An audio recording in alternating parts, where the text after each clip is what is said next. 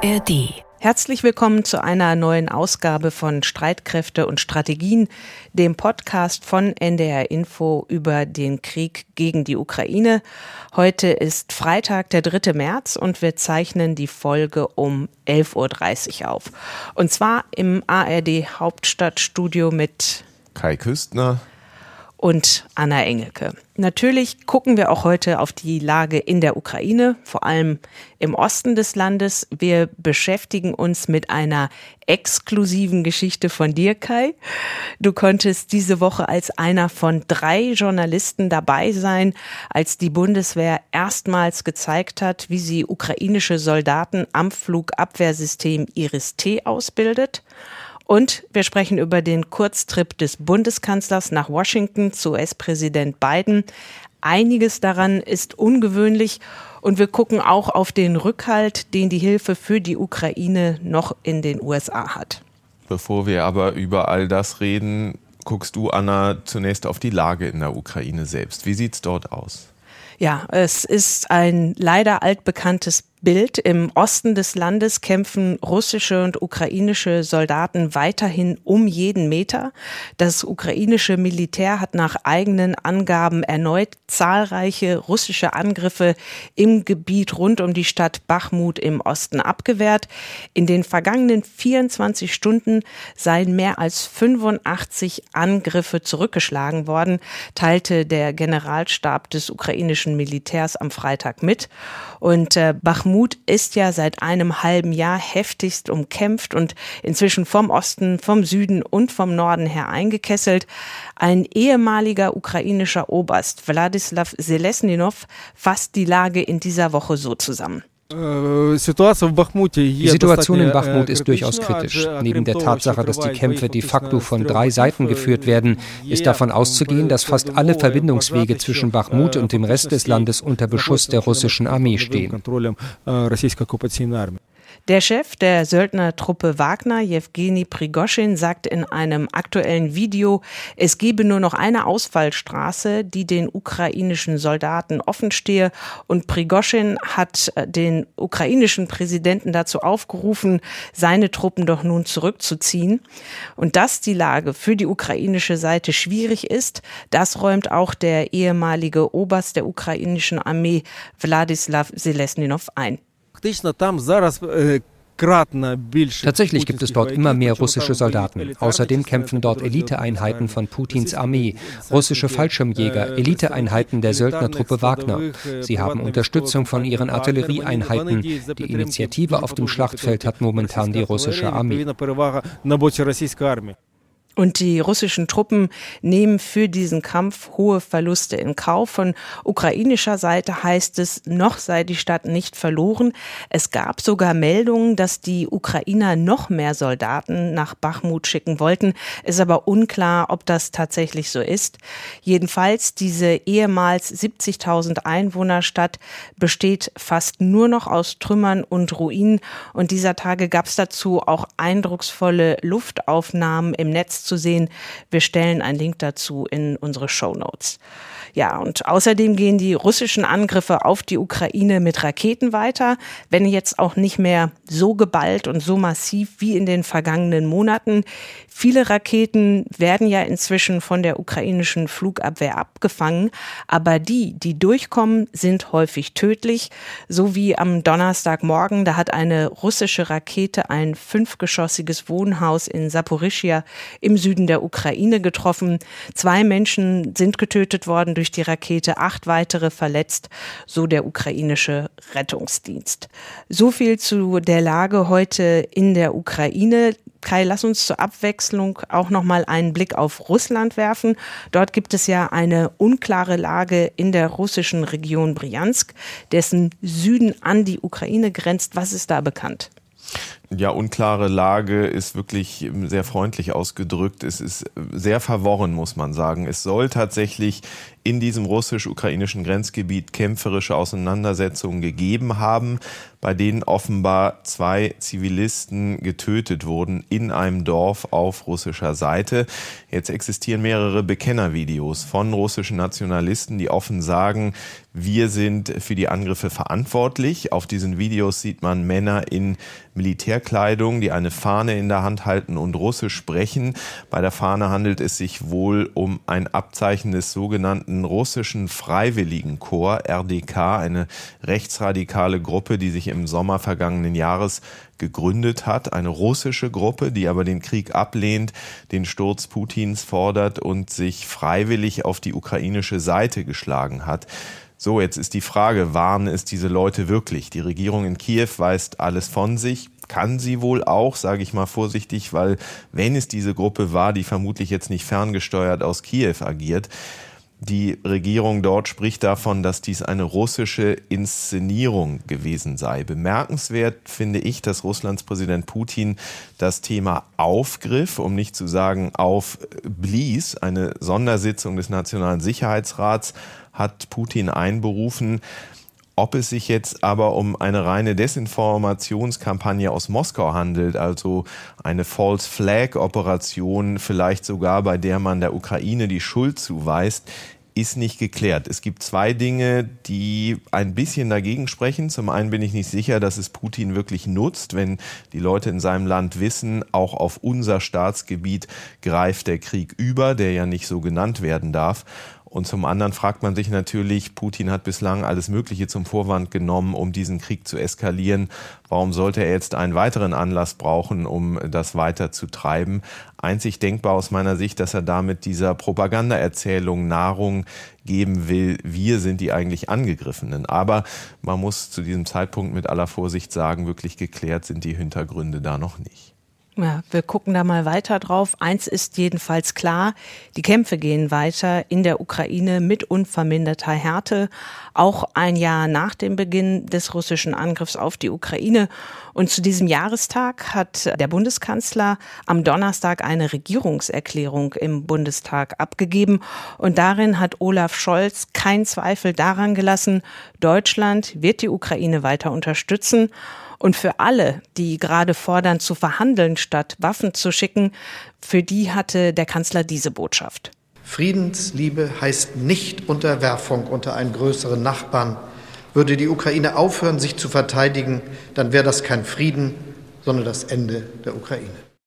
Der Kanzler hat in seiner rund halbstündigen Regierungserklärung auch aufgezählt, mit welchen Waffen Deutschland der Ukraine bereits hilft, sich zu verteidigen. Kampfpanzer Leopard 1 und 2 hat er erwähnt, auch wenn die natürlich dort noch nicht angekommen sind.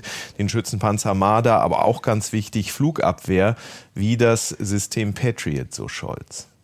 Weitere Flakpanzer Gepard und ein zusätzliches Luftverteidigungssystem Iris-T bringen wir in den kommenden Wochen auf den Weg. Sie werden Ukrainerinnen und Ukrainer vor russischen Luftangriffen schützen. Ja, und damit sind wir bei dir, Kai, und deinem exklusiven Termin in dieser Woche. Die Luftwaffe hat erstmalig einen Einblick gewährt, wie ukrainische Soldaten am Flugabwehrsystem Iris-T hier in Deutschland ausgebildet werden. Das war aber ein Termin, zu dem Sie dich eingeladen haben, der unter strengster Geheimhaltung stattfand, oder? Ja, und auch das Wort beschreibt es eigentlich nur unzureichend. Also wir, eine Kollegin, ein Kollege und ich wurden an einem Bahnhof, den ich äh, nicht nennen darf, abgeholt und zu diesem Übungsgelände gefahren, von dem ich wirklich nur sagen darf, dass es irgendwo in Deutschland liegt. Genauer geht's leider nicht. Mikrofone, Kameras, Filmaufnahmen sowieso, alles war streng verboten. Alle Namen von Personen, mit denen wir geredet haben, sind tabu. Und dann kam das Sahnehäubchen noch, das mich wirklich ein bisschen an so einen Geheimagentenfilm erinnert hat. Wir mussten also alles, was mit SIM-Karte ausgestattet war, vorab in einen silbernen, mit Aluminium beschichteten Aktenkoffer legen. Das Ding wurde zugeschlossen, damit kein Signal nach außen dringt, damit nichts ortbar ist und damit auch nichts angezapft werden kann. Die Sachen haben wir dann tatsächlich erst, als wir uns wieder auf dem Rückweg befanden, einige Kilometer vom Gelände entfernt, ausgehändigt bekommen. Das war durchaus beeindruckend, fand ich. Also du hast alle deine Sachen ein paar Kilometer entfernt von dem Gelände dann bekommen. Also es war die ganze Zeit auch von dir entfernt aufbewahrt. Naja, ich habe tatsächlich war ich da nur mit äh, Notizblock und Stift unterwegs, also sehr rudimentär. Ja. Und warum musste das so sein? Warum dieser Aufwand? Ja, vor allem hat uns das äh, am Anfang ein bisschen gewundert, wo ja beim Training am Leopard Kampfpanzer in Munster zum Beispiel Dutzende Kolleginnen und Kollegen zusehen durften. Der Minister selbst ja auch. Wir haben in der letzten Folge auch darüber berichtet. Mir hat ein Vertreter der Luftwaffe zur Erklärung gesagt, Iris T SLM das ist ein Gamechanger bei der Luftverteidigung. Die russische Invasion wird sich nur stoppen lassen, wenn die Ukraine ihren Luftraum frei halten kann. Dass man da jetzt einfach kein Risiko eingehen will, sich irgendwie in die Karten schauen zu lassen. So lautete die Antwort. Man fürchtet vor allem wohl, dass Ausbilder und Auszubildende von russischer Seite bedroht werden könnten, wenn man denn weiß, wer da ist und wo sich diese Leute befinden. Daher diese hohe Geheimhaltungsstufe. Russland, das wissen wir, setzt ja in diesem Krieg stark darauf, zivile Ziele, Städte, auch die Energieversorgung anzugreifen, also Kraftwerke mit Cruise Missiles, Raketen, mit diesen iranischen Drohnen auch anzugreifen, um die Bevölkerung zu zermürben. Und dagegen kann Iris T tatsächlich sehr wirkungsvoll schützen, weil es all diese Flugkörper abfangen kann. Und was habt ihr drei dann auf diesem Übungsgelände sehen können? Naja, was ja bekannt ist und wo ich auch kein Geheimnis erzähle, ist, dass Iris T aus drei Teilen, aus drei Komponenten besteht. Das ist zum einen das Radar, das war auch dort auf diesem bewaldeten Übungsgelände auf einen LKW montiert. Im Ernstfall muss das ja schnell beweglich sein, aus der Schusslinie gefahren werden können, weil das sozusagen die Achillesferse des Systems ist, eben weil es ortbar ist. Ähm, dann kam das Herzstück von Iris T, also die Kommandozentrale, in diesem Fall ein sehr schlichter, einfacher Container, in dem drei Arbeitsplätze mit jeweils zwei Bildschirmen verbaut sind. Touchscreens habe ich mir erläutern lassen. Und auf diesen Schirmen sieht man dann im Einsatzgebiet, was sich im Luftraum alles bewegt. Dann müssen die Auszubildenden lernen zu unterscheiden, was ist was, was ist wirklich gefährlich. Und dann gibt es einen wirklich recht unscheinbar wirkenden Feuerknopf direkt unter diesem Bildschirm, der, wenn die Entscheidung dazu getroffen worden ist, nur noch gedrückt werden muss. Und dann steigen eben von einer, das ist dann die dritte Komponente, Abschussrampe draußen eine oder mehrere Raketen auf. Die haben Infrarotsensoren, suchen sich ihre Ziele am Himmel also selbst und treffen die meist auch. Einer der Auszubildenden hat uns erzählt, neulich seien bei einem Angriff mit 51 Drohnen und Raketen wirklich 51 abgefangen worden. Aber das ist dort auf diesem Übungsgelände natürlich alles theoretisch gewesen. Also dort wurde jetzt nicht mit scharfer Munition oder echten Raketen geübt. Aber ihr konntet jetzt nicht wirklich die Iris-T in Aktion sehen. Nein, also wir haben da natürlich keine echten Abschüsse erlebt. Das wäre auch nicht denkbar, dass auf deutschem Staatsgebiet da sozusagen Raketen in den Himmel steigen. Auffälliger ginge es ja auch gar nicht. Also waren die Auszubildenden da tatsächlich auf Simulationen angewiesen. Und du hast ja anonym sowohl mit Ukrainern, die ausgebildet werden, gesprochen, als auch mit deutschen Ausbildern. Welchen Eindruck haben die auf dich gemacht? Also was die Ukrainer betrifft, waren die sehr selbstbewusst aus meiner Sicht, sehr konzentriert, sehr ernst auch zunächst. Aber wenn man ein bisschen mit denen ins Plaudern kam, dann waren sie doch ähm, trotz der ernsten Lage in ihrem Land sehr humorvoll. Es haben eigentlich alle, mit denen wir gesprochen haben, erzählt, wie merkwürdig das für sie sei, hier für sechs bis sieben Wochen sozusagen in einem friedlichen Land leben zu können und dass sie das mental eigentlich gar nicht so richtig auf die Reihe kriegen. Bei ihnen zu Hause sterben Menschen und äh, sie sind hier sicher. Also alle wollen, das haben uns auch die Ausbilder bestätigt, hier sozusagen in geballter Zeit möglichst schnell alles lernen, was man braucht, um dann wieder schnell zurück in ihr Land zu können und zu kämpfen. Die wohnen auch tatsächlich äh, mehrere Wochen dort auf dem Übungsgelände selbst und verlassen es, obwohl sie könnten und dürften wohl gar nicht, auch nicht mal um einen Kaffee oder ein Bier zu trinken, machen stattdessen abends lieber Überstunden, um dieses hochmoderne Iris-T-System auch wirklich äh, zu verstehen. Die sind ja auf ganz anderen, auf äh, alten sowjetischen Systemen ausgebildet Und was man ja übrigens auch sagen muss, die Bundeswehr hat Iris-T ja auch übrigens noch gar nicht. Sie mhm. will es anschaffen, aber das muss alles auch noch vom Bundestag genehmigt werden. Ja, und eins dieser Iris T-Systeme hat Deutschland ja bislang geliefert. Ähm, der Kanzler hat ein weiteres für die nächsten Wochen zugesagt. Eigentlich sollen es insgesamt vier werden. Reichen denn vier Systeme? Aus Sicht der Ukrainer natürlich nicht. Da wo das System ist, erweist es sich wohl als extrem wirkungsvoll. Es ist ja im Prinzip die perfekte Ergänzung zu den Gepard-Flakpanzern, die den Luftraum zu sichern helfen und dann eines Tages auch zu Patriot, die ja eine größere Reichweite haben und auch größere Marschflugkörper abfangen können. Iris T liegt da sozusagen in der Mitte mit einer Reichweite von ungefähr 40 Kilometern. Und deshalb ist es auch keine Überraschung, dass die Ukrainer natürlich mehr davon wollen und auch benötigen. Einer hat ja von dieser hundertprozentigen Verlässlichkeit berichtet, hat aber auch gesagt, wir brauchen davon zwölf Stück. Bislang haben sie eins. Also da klafft äh, tatsächlich äh, noch eine Lücke. Ein Problem könnte eines Tages auch werden, Stichwort Munition, dass so eine Iris-T-Rakete zum Teil ja um ein Vielfaches teurer ist als das, was sie abschießen. Also diese iranischen Shahed-Drohnen sind im Vergleich dazu billig, was Iris-T verschießt. Aber völlig klar, wenn es darum geht, Städte zu schützen und Zivilisten, dann denkt man natürlich nicht drüber nach und ähm, drückt dann auf den Knopf und schießt äh, das anfliegende Flugobjekt natürlich ab. Die Ausbildung hat übrigens, habe ich mir erklären lassen, auch für die Deutschen einen Nutzen. Die Bundeswehr hat ihres T noch nicht. Aber die können sich sozusagen schon mal mit diesem Gerät vertraut machen für die Zeit, wenn es kommen soll.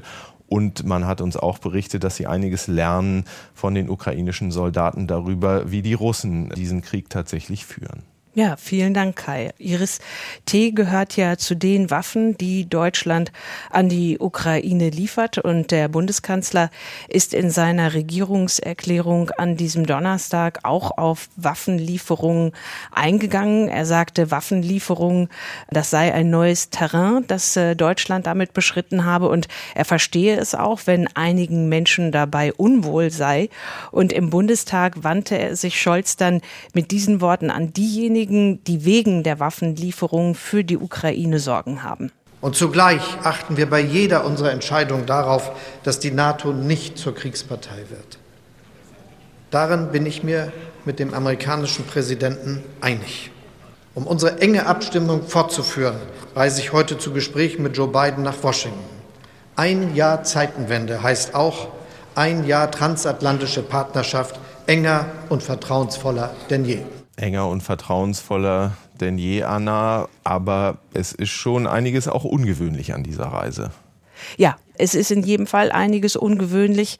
Es ist zum einen so, dass der Bundeskanzler ohne Pressebegleitung äh, nach Washington gereist ist. Also normalerweise ist es so, dass der Kanzler oder früher auch die Kanzlerin, wenn sie dann ins Weiße Haus äh, eingeladen wurden, dass sie dann auch Journalistinnen und Journalisten aus Berlin mitgebracht haben in ihrer Maschine. Das war auch immer eine gute Gelegenheit ähm, für die begleitenden Reporter, dann ein Hintergrundgespräch zu führen mit äh, dem Bundeskanzler auf dem Hinflug und auf dem Rückflug. Und das war auch alles so Anfang Februar 2022, als der Bundeskanzler zum ersten Mal nach Washington geflogen ist, kurz nach seinem Amtsantritt. Das war ja damals noch vor dem Überfall von Russland auf die Ukraine. Und dieses Mal fliegt er nur mit einer kleinen Delegation, ohne Pressebegleitung und auch ohne eine Pressekonferenz Anschluss an die Gespräche mit Joe Biden. Und ähm, dass das ungewöhnlich ist, das fand auch Friedrich Merz, äh, der CDU und Unionsfraktionschef. Und er fand das so seltsam, dass er das bei der Debatte über die Regierungserklärung tatsächlich zum Thema gemacht hat. Herr Bundeskanzler, wenn Sie heute erneut in die USA reisen, dann hätten Sie doch diese Regierungserklärung zum Anlass nehmen können, einmal zu begründen, was ist eigentlich der Sinn und Zweck dieser erneuten Reise. Sie ist weder vorbereitet mit dem, was Sie uns hier heute gesagt haben, noch nehmen Sie Journalisten mit, noch haben Sie dort ein Abschlusskommuniqué vorbereitet. Was ist der Sinn Ihrer Reise heute nach Washington? Warum reisen Sie dorthin? Sie hätten das heute eigentlich hier erklären können. Vielleicht kannst du es ja erklären. Anna, du warst lange Korrespondentin in Berlin.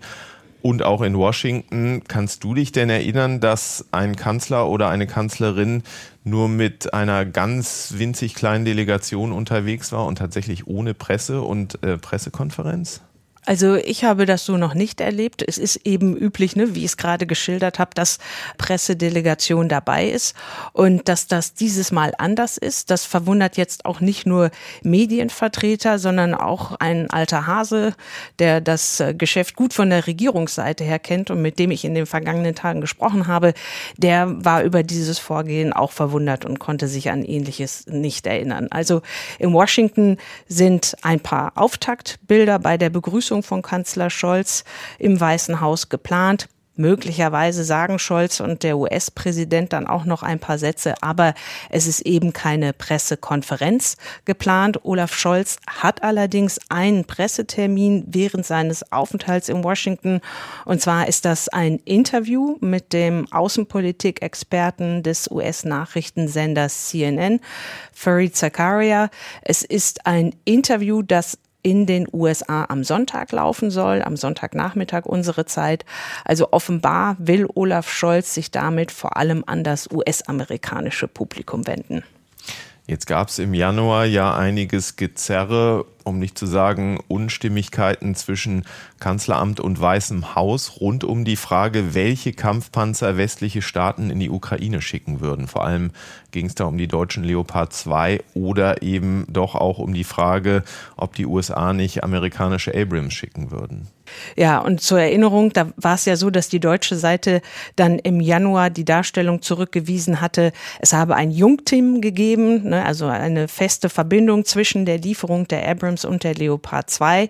Und dann, darüber hatten wir ja auch in der vergangenen Podcast-Folge gesprochen, da sagte am vergangenen Sonntag der nationale Sicherheitsberater des US-Präsidenten Jake Sullivan sehr, sehr offen in einem Interview, dass Joe Biden letztendlich nur zugestimmt habe, Abrams Panzer zu schicken, weil das eben für Kanzler Scholz die Bedingung gewesen sei, dann auch deutsche Leopard 2 Panzer in die Ukraine zu entsenden. Und ähm, laut Sullivan hat der US-Präsident sich dazu entschieden, weil er gesagt hat, okay, ich bin der Anführer der freien Welt. Ich werde Abrams schicken, wenn ihr jetzt Leoparden schickt. Also auch um die transatlantische Flanke da geschlossen zu halten. Und das aber Jake Sullivan das jetzt so unverblümt in einem Interview angesprochen hat, das ist keine so schöne Begleitmusik für die Reise des Bundeskanzlers nach Washington. Meiner Ansicht nach haben diese Interviewäußerungen vor allen Dingen innenpolitische Gründe. Zum einen wollte Sullivan den US-Präsidenten als starken Anführer des transatlantischen Bündnisses darstellen und dann wollte Sullivan vermutlich auch noch so Kritikern in den USA, denen das doch inzwischen sehr, sehr viel viel ist, was die USA der Ukraine an Waffen und Munition zur Verfügung stellen, denen etwas den Wind aus dem Segel nehmen. Aber jetzt jedenfalls aus Olaf Scholz äh, Sicht sicher nicht perfekt gelaufen, was die Vorbereitung dieser Reise angeht. Wie begründet denn jetzt die Bundesregierung eigentlich diese Art des Besuchs, also so ganz ohne Presse und Pressekonferenz? Ja, also wenig überraschend findet der Regierungssprecher alle Spekulationen über mögliche Missstimmungen als massiv überinterpretiert. Er sagt, es gehe um einen kurzen Arbeitsbesuch, in dessen Zentrum das ausführliche Gespräch zwischen dem US-Präsidenten und dem Bundeskanzler stehe. Und die beiden hätten das jetzt auch schon seit längerem vor, dass sie sich mal wieder persönlich treffen, ohne Telefon oder dazwischen geschaltete Videokamera. Und geplant geplant ist ein etwa einstündiges Vier-Augen-Gespräch und danach geht es dann nochmal im kleinen Kreis weiter. Ein großes Thema ist natürlich die Ukraine. Was ist im vergangenen Kriegsjahr passiert und vor allem, wie geht es in den nächsten Monaten in der Ukraine weiter? Welche Unterstützung müssen die westlichen Alliierten für die Ukraine organisieren? Und es wird mindestens noch um ein weiteres großes Thema gehen, und zwar ist das China und die Frage, wie der Westen denn damit umgehen würde, wenn China tatsächlich an Russland Waffen lieferte, wie die Amerikaner ja annehmen. Und dann ist die Frage, wenn das so wäre, wäre Deutschland dann zum Beispiel bereit, sich an möglichen Sanktionen gegen China zu beteiligen? Das ist ja für uns in Deutschland eine schwierige Frage, weil unsere wirtschaftliche Abhängigkeit von China so groß ist.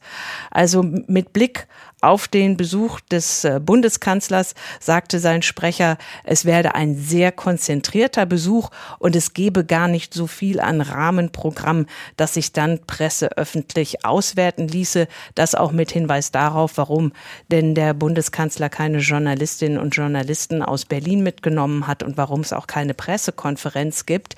Ich finde aber, eine Pressekonferenz wäre trotz dieser Argumentation angemessen gewesen, damit diese beiden wichtigen Politiker, Joe Biden auf der einen Seite und Olaf Scholz auf der anderen Seite, damit die der Öffentlichkeit erklären können, was sie weiter vorhaben, eben mit Blick auf die Ukraine und auch mit Blick auf andere Probleme in der Welt. Ist denn die Tatsache, dass es keine Pressekonferenz geben soll, ist das nur ein Thema bei uns in Deutschland oder ist das auch eins in Washington? Also inzwischen ist das auch ein Thema bei den US-Journalisten, die über das Weiße Haus berichten. Da ist die Unzufriedenheit auch groß. Das Online-Magazin Politico hat zusammengetragen, wie wenige Pressekonferenzen US-Präsident Biden bisher im Anschluss Antreffen mit Staats- und Regierungschefs gegeben hat, auch im Vergleich zu den anderen Präsidenten. So haben sie aufgezählt, dass zum Beispiel nach dem Treffen mit den Regierungschefs aus Japan und den Niederlanden, dass es da keine gemeinsame Pressekonferenz gab und auch nicht nach Joe Bidens Gespräch mit dem brasilianischen Präsidenten Lula da Silva. Und äh, Politico hat aber auch über den Unmut bei den deutschen Journalisten in Washington berichtet. Die hätten darauf verwiesen, auch Olaf Scholz habe a rocky relationship with reporters, also ein holpriges, ein schwieriges Verhältnis mit Journalisten und dass Scholz auch in Deutschland nicht häufig mit der Presse spreche, vor allem seitdem die Bundesregierung ihre nationale Sicherheitsstrategie noch nicht fertig habe. Und außerdem bringe er keine Journalisten aus Berlin mit, das wird da auch nochmal vermerkt und das sei ja sonst Standard Practice, also üblich. Wie es jetzt heißt, gibt es wohl auf Druck der deutschen Journalisten in Washington ein Hintergrundgespräch mit dem Kanzler. Aber es ist halt die Frage, wie schlau es ist, mit der Presse so umzugehen, dass auch das ein Teil der Berichterstattung wird über ja an sich etwas Gutes, nämlich, dass der Bundeskanzler in 13 Monaten zweimal den US-Präsidenten im Weißen Haus trifft. Und wie es dazu aus amerikanischen Regierungskreisen heißt, kaum ein anderer Staatschef habe so häufigen und engen Kontakt mit dem US-Präsidenten gehabt wie Scholz. Und wie ist deine Einschätzung? Wie ist das Verhältnis persönlich zwischen Joe Biden und Olaf Scholz? Ich habe den Eindruck, das ist ein gutes Verhältnis. Die beiden schätzen sich sehr. Ähm, seitdem Olaf Scholz Bundeskanzler ist, haben sie sich viermal bilateral getroffen. Äh, das heißt, ne, also von Angesicht zu Angesicht. Zuletzt war das beim G20-Gipfel in Bali im November. Sie telefonieren auch vergleichsweise regelmäßig miteinander, entweder zu zweit oder auch noch mit anderen Regierungschefs in der Leitung. Und der Kanzler hat in einem Interview mit der Süddeutschen Zeitung, ich glaube, das war im Dezember, da hat er einmal über Joe Biden gesagt, der US-Präsident ist ein sehr erfahrener und kluger Politiker. Seine Entscheidungen in der Außen- und Sicherheitspolitik sind abgewogen und kalkuliert. Also alles Eigenschaften, die Olaf Scholz für sich vermutlich auch in Anspruch nehmen würde. Und bei seiner Regierungserklärung hat Scholz ja auch nochmal bewusst die Formulierung gewählt, die transatlantische Zusammenarbeit sei enger und vertrauensvoller denn je. Das hatten wir ja da auch am Anfang gehört. Aus US-Regierungskreisen heißt es, Joe Biden habe eine gute Arbeitsbeziehung mit dem Bundeskanzler. Die beiden arbeiteten Hand in Hand. Und klar, Deutschland ist ja neben Großbritannien der größte Unterstützer der Ukraine in Europa. Und äh, in amerikanischen Regierungskreisen ist erst Donnerstagabend nochmal betont worden, was für ein verlässlicher und auch guter Partner Deutschland sei, was äh, die Unterstützung der Ukraine angeht. Aber es ist auch klar, dass es das Weiße Haus gerne sehen würde, wenn Deutschland mehr Führung übernehme und nicht immer auf die Rückendeckung des US-Präsidenten gucken würde, wie wir das ja bei der Entscheidung um die Kampfpanzer Leopard 2 und Abrams gesehen haben. Dann ziehen wir das nochmal ein bisschen weg von den beiden Persönlichkeiten Biden und Scholz. Wie ist es denn allgemeiner gesprochen um das deutsche-amerikanische Verhältnis bestellt? Also Deutschland ist ein verlässlicher Partner, wird als ein verlässlicher Partner wahrgenommen. Wenn Deutschland Zusagen macht, liefert Deutschland auch. Aber es hat im vergangenen Jahr auch immer wieder ziemlich gedauert, bis Berlin in die Puschen gekommen ist. Und das ist natürlich auch in den USA nicht unbemerkt geblieben. Diese Woche war die deutsche Botschafterin in den USA, Emily Haber. Sie war bei einer Diskussionsveranstaltung der Deutschen Atlantischen Gesellschaft von Washington aus zugeschaltet und sie sagte das zum deutsch-amerikanischen Verhältnis. Sie werden es mir wahrscheinlich als eine diplomatische Floskel am Vorabend des Kanzlerbesuches auslegen, wenn ich sage, dass die Interaktion, so wie ich sie hier erlebe, mit dieser Administration, aber auch mit dem Kongress, so eng ist wie wie jedenfalls in den ganzen fünf Jahren für mich nicht erlebt. Eng, dicht und extrem vertrauensvoll also eng, dicht und extrem vertrauensvoll. Emily Haber ist seit knapp fünf Jahren deutsche Botschafterin in Washington. Sie hat den Republikaner Donald Trump im Weißen Haus erlebt und jetzt eben den Demokraten Joe Biden. Und Haber sagt, von den Demokraten gebe es an sich wenig Kritik an Deutschland. Wenn es Kritik an Deutschland gebe, zum Beispiel wegen zögerlichen Handelns, jetzt mit Blick auf die Hilfe für die Ukraine, dann komme diese Kritik von eher von Republikanern, von einigen Republikanern.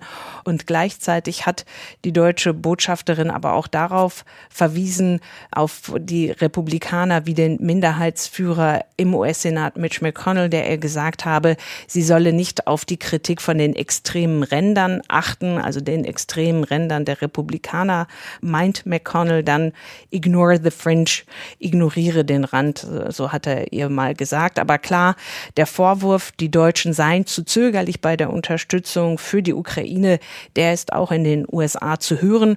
Und äh, die Botschafterin erklärt sich das so. Jenseits dessen, in Thinktanks, äh, in den sozialen Medien, manchmal in den Medien, war die Kritik sehr viel lauter an uns äh, und sehr viel stärker. Und ich hatte oft äh, das distinkte Gefühl, dass Diskussionen, die wir in Europa selber führen, hier hineingeschwappt sind und hier ein Eigenleben geführt haben. Sie reflektierten aber nicht notwendigerweise, und dieser Punkt ist mir sehr wichtig, das, was ich von äh, Senatoren, das, was ich von Angehörigen äh, des Hauses und was ich von Angehörigen der Administration gehört habe. Also das ist eine interessante Erklärung, dass die Kritik, die es bei uns in Deutschland an der Bundesregierung gibt und gab, dass die eben in den USA quasi einen Resonanzraum gefunden hat. Gab es aber natürlich nicht nur hier in Deutschland, sondern auch von Bündnispartnern, zum Beispiel aus Osteuropa. Aber gucken wir nochmal auf die USA selbst. Wie ist es denn da mit äh, der Unterstützung der Ukraine bestellt? Wie viel Aufmerksamkeit und wie viel Zustimmung genießt die eigentlich noch? Also die Zustimmung, wenn du die ansprichst, die bröckelt langsam. Laut einer Umfrage der Nachrichtenagentur AP waren vor einem Jahr noch 60 Prozent der Amerikaner dafür, der Ukraine uneingeschränkt zu helfen. Und jetzt sind es noch 48 Prozent, also 12 Prozentpunkte weniger, ähm, ne, von 60 Prozent runter auf nur noch knapp die Hälfte. Und auf die Frage, ob die USA zu viel tun für die Ukraine. Da haben vor einem Jahr sieben Prozent äh, der Befragten Ja gesagt und heute sind es 26 Prozent. Also das ist ein deutlicher Anstieg. Und unter diesen 26 Prozent sind viele Republikaner und einer der möglichen republikanischen Präsidentschaftskandidaten, Ron DeSantis, der hat schon begonnen, Stimmung gegen die hohe amerikanische Unterstützung für die Ukraine zu machen. Statt Geld für die Ukraine auszugeben, werde es dringend in den USA gebraucht, so sein Credo. Und wir dürfen ja nicht vergessen, es sind mehr als 72 Milliarden Dollar, die die USA bisher für die Ukraine in Aussicht gestellt haben. Und damit liegen die USA ja auch deutlich vor Europa. Und das ist auch ein Grund, warum US-Präsident Biden gerne möchte, dass Europa und allen voran Deutschland mehr Verantwortung für die Ukraine übernimmt, weil er sich nicht ganz sicher sein kann, wie die Zustimmung in seinem eigenen Land mittelfristig sein wird. Mehr Verantwortung durch Europa ist ja auch ein Thema, über das wir schon seit vielen Jahren berichten. Und noch viele Jahre berichten werden. So ist es vermutlich. Wir kommen langsam zum Schluss. Anna, vorher aber noch eine Mail von einer unserer Hörerinnen. Ja, und es ist schon eine Weile her, dass Barbara Jung uns geschrieben hat, und zwar mit einer interessanten Frage. Sie schreibt, ich habe gehört, dass im Osten der Ukraine große Vorkommen seltener Erden lagern und dies ebenfalls ein Grund für den Krieg sein könnte. Was ist Ihnen, was ist euch darüber bekannt, fragt Barbara Jung. Ja, sie hat recht. Das ist tatsächlich kein Märchen, dass in der Ukraine gewaltige Rohstoffvorräte schlummern. Wir hören und reden oft nur über Kohle und Gas, aber tatsächlich lagern dort auch die sogenannten seltenen Erden und andere Rohstoffe wie Lithium, Kobalt, Titan, Beryllium und so weiter. Insgesamt schätzt man den Wert auf sage und schreibe 6,7 Billionen Euro, also eine 6 mit zwölf Nullen wären das dahinter, Wahnsinn. wenn ich mich nicht irre. Äh, Lithium, Kobalt und so weiter, das sind alles Dinge, die wir dringend bei der Herstellung von E-Auto-Batterien brauchen. Seltene Erden benötigen wir für Smartphones. Äh, wir brauchen die Rohstoffe dringend für die Energiewende und so weiter. Jetzt gehen tatsächlich einige so weit zu sagen, das könnte mit ein Hauptgrund für den russischen Angriffskrieg gewesen sein. Da wird angeführt, dass im Donbass die größten Lithiumvorkommen lagern und dass die EU gerade ein paar Monate vor Kriegsausbruch ein Rohstoffabkommen mit der Ukraine geschlossen hatte. Ich will das jetzt nicht kleinreden, aber der Hauptgrund für Putins Angriffskrieg scheint mir doch eher ein anderer zu sein, ein imperialistischer. Putin hat angedeutet, sich in der Tradition von Zar Peter dem Großen zu sehen. Er will die Größe des alten Sowjetimperiums wiederherstellen, will außerdem verhindern, dass in seiner Nachbarschaft eine funktionierende Demokratie Erfolge feiert. Also das äh, sehe ich doch als gewichtigere Gründe. Aber ich glaube, das ist tatsächlich ein Thema mit den Rohstoffen, mit dem wir uns durchaus noch mal befassen sollten. Also vielen Dank, Frau Jung, für die Zuschrift. Und vielen Dank, Kai, für die Antwort. Und wenn ihr ebenfalls Fragen für uns habt oder andere Anmerkungen, dann bitte Mails oder auch Sprachnachrichten an streitkräfte.ndr.de. So viel von uns für heute und wir sagen Tschüss bis zur nächsten Folge am Dienstag und wir das sind Kai Küstner und Anna Engelke. Zum Schluss wollen wir euch noch eine spannende Recherche von unseren Kollegen aus der NDR Info Investigation empfehlen. Es geht um die Geschäfte der Holzmafia. Das ist der am schnellsten wachsende Kriminalitätsbereich, der in den letzten Jahren so schnell gewachsen ist, dass er nahezu auf gleicher Höhe mit dem Drogenhandel sich befindet. Organisiertes Verbrechen. Gestohlener Wald. Das hier ist ein Kahlschlag. Schaut euch den Umfang der Baumstümpfe an. Wie groß und alt die Bäume waren. Europas letzte Urwälder verschwinden, geraubt von der Holzmafia. Ein Millionengeschäft, dem nicht nur das Klima zum Opfer fällt. Sie haben mir die scharfe Axt an den Hals gedrückt und gesagt, wir zählen bis drei. Wenn du dich bis dahin nicht nackt ausziehst, dann... Organisiertes Verbrechen. Gestohlener Wald. Alle Folgen in der ARD Audiothek.